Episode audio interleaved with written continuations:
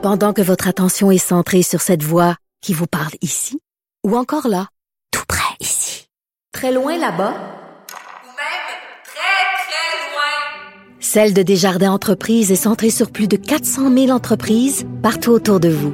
Depuis plus de 120 ans, nos équipes dédiées accompagnent les entrepreneurs d'ici à chaque étape pour qu'ils puissent rester centrés sur ce qui compte, la croissance de leur entreprise. Quand on parle de témoins de Jéhovah qui refusent des transfusions sanguines, on a en tête bien sûr le cas de cette jeune euh, femme enceinte qui a refusé les transfusions et qui est donc euh, morte au bout de son sang euh, à Québec. Eh ben, il y a un autre cas qui a occupé l'actualité récemment. Dans ce cas-ci, c'est un petit garçon de 5 ans. Ses parents refusaient qu'il ait une transfusion sanguine. ben, les parents ont perdu la cause parce que la juge France Bergeron a décidé d'autoriser euh, l'hôpital, donc le CHU de Québec, à procéder à une transfusion euh, de produits sanguins pour euh, l'enfant de 5 ans. Et à chaque fois qu'on parle de témoins de Jéhovah et de cette obsession là de refuser les transfusions sanguines, ça me donne envie de parler à Jean-Sébastien Lozo parce qu'il a été lui-même dans son enfance bien malgré lui témoin de Jéhovah parce que sa mère l'était. Et il a décidé d'écrire ce livre extrêmement important, Réveillez-moi, une enfant chez les témoins de Jéhovah. C'est publié chez VLB Éditeur. Jean-Sébastien, bonjour. Salut Sophie, c'est toujours un plaisir de te parler. T'es gentil, Jean-Sébastien. Écoute, quand tu vois euh, que régulièrement dans les nouvelles, il y a encore une histoire de témoins de Jéhovah qui refusent des transfusions sanguines. Dans ce cas-ci, c'est pire encore parce que c'est des parents qui décident pour leur enfant, alors que les parents, normalement, sont censés placer le bien-être de leur enfant au-dessus de toute autre considération. Donc, quand tu vois ça dans l'actualité, c'est quoi ta réaction? Ton cœur se brise? Euh, ben, c'est clair comme, euh, comme tout, tout, le monde parce que c'est une c'est un c'est un choix euh, vraiment extrême d'accepter que notre enfant euh, meurt. Hein. Mais là, dans dans le cas, dans euh, pourquoi on se parle aujourd'hui, chapeau à France Bergeron qui a enfin pris mm-hmm. une décision pleine de justice. Puis tu sais, dans le code de, dans le code civil, tous les juristes devraient se rappeler ces quelques mots, hein, le respect du meilleur intérêt de l'enfant. Mm. Et c'est et c'est sur ces mots-là que euh, la juge France Bergeron a euh, euh, a pris sa décision, hein, et elle elle est très très claire. Là, alors je je peux pas je pense que ça, c'est un jour nouveau qui se lève. Hmm. Enfin, la lumière prend place. Tu penses vraiment que donc ce jugement-là, parce que bien sûr ça va faire jurisprudence, euh, que ça va. Euh, Est-ce que tu penses que ça va envoyer un message aux témoins de Jéhovah euh, à partir de maintenant, vous ne pourrez plus faire ce que vous voulez, et en particulier avec vos enfants? Est-ce que tu penses que le message va être clair? Ben, c'est ce que je souhaite. Je pense que c'est ce que tout le monde souhaite. Ceci étant dit, euh, les gens dans des sectes, euh, il n'y a un seul message qu'ils entendent, c'est celui qu'ils veulent bien. Euh, donc, je doute euh, qu'ils comprennent l'essence de ce jugement-là, mais euh, malgré tout, ce n'est pas euh, les sectes et les religions qui décident, c'est notre système judiciaire. Et enfin, là, pour vrai, ça me redonne confiance en ce ah! système qui parfois hmm. est un peu boiteux. Oui, et qui est imparfait, mais dans ce cas-ci, évidemment, justice, on peut dire justice a, été rendue. Écoute, pour le bénéfice des gens qui nous écoutent, parce qu'on n'est pas tous nécessairement au courant de tous les détails de cette de cette secte-là, les témoins de Jéhovah, rappelle-nous, parce que toi, tu as baigné là-dedans malgré toi toute ton enfance, c'est quoi le problème des témoins de Jéhovah avec la transfusion sanguine, c'est quoi? C'est le démon? C'est vu comme vraiment quelque chose de diabolique de se faire transfuser du sang? C'est quelque chose qui est impur. C'est quelque chose qui est impur, euh, accepter euh, le, sang d'un autre. Et là, je t'avoue, Sophie, que tu me prends un peu au dépourvu. Ah oui?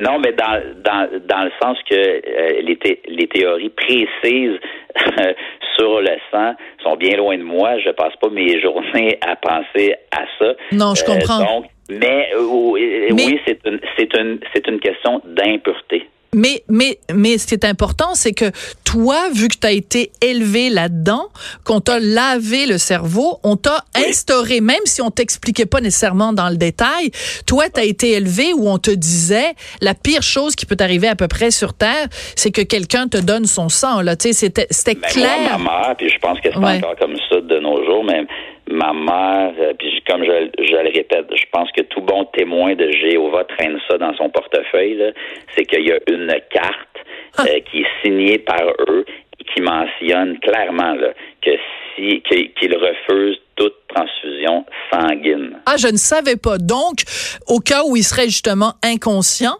Voilà. ou que ou qu'il y a personne de leur entourage à côté pour euh, informer, mettons, le personnel soignant, ils ont une carte comme, mettons, moi j'ai une carte puis ça dit, ben évidemment, ma carte d'assurance maladie est signée, j'accepte de, de donner mes organes. Ben eux, ils ont une carte disant, je refuse la transfusion sanguine. C'est important à ce point-là. Ah ouais. C'est fou pareil. Écoute, c'est, je, le répète, et ce jugement-là, là, il est très, très, très important parce que je pense que ça vient de, le, vent vient, je le souhaite, de tourner. mais il vient de tourner parce que la décision donc de la juge France Bergeron dit en fait c'est une gifle dans le visage des parents parce que pour les parents eux disent bon ben là c'est nous qui sommes responsables de notre enfant et notre religion nous empêche de le faire. La juge vient leur rappeler ben la loi de l'État est plus importante que la loi de, de votre Dieu.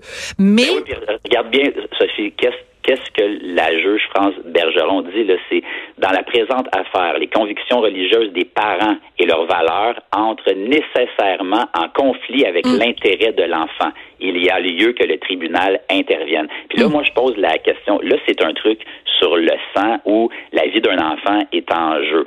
C'est donc c'est assez gros, c'est très très gros. Mais moi, je pose la question est-ce que grâce à ce jugement-là, et je le souhaite, que ça fasse jurisprudence dans toutes les autres sphères.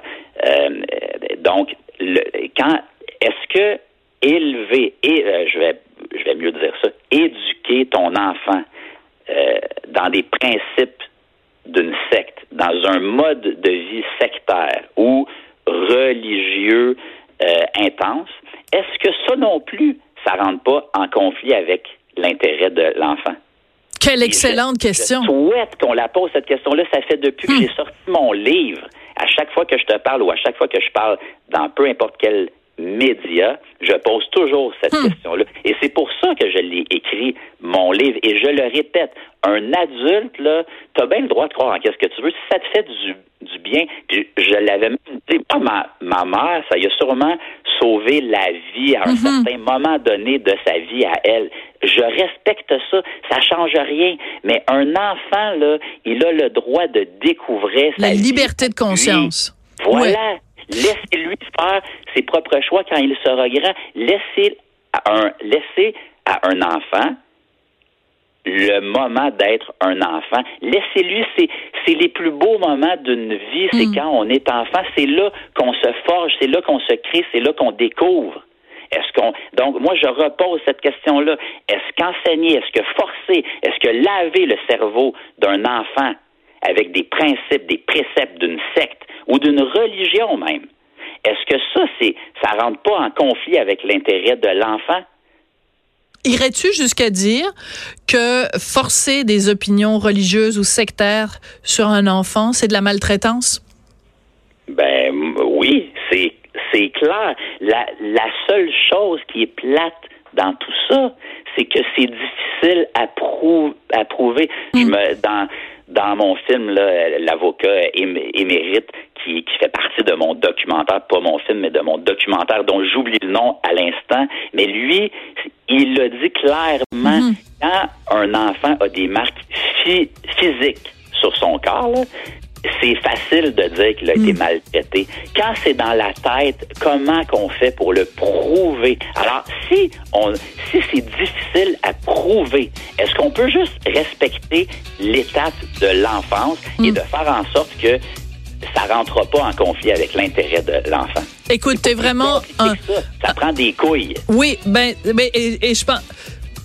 Et c'est au nom de Jéhovah, euh, le, le, le documentaire. Ah, Mais là, tu cherchais le nom de, de, de l'avocat, c'est ça. Écoute, merci beaucoup, Jean-Sébastien Lozo. Donc, euh, son livre euh, Réveillez-moi, une enfant chez les témoins de Jéhovah. Donc, euh, Jean-Sébastien qui réagissait à cette histoire des parents qui ont perdu en cours. Ben, c'est justement un beau cas de on n'est pas obligé d'être d'accord. Vous avez écouté l'émission, il y avait Hugo Veilleux à la recherche et Samuel Boulay-Grimard à la mise en onde. À demain.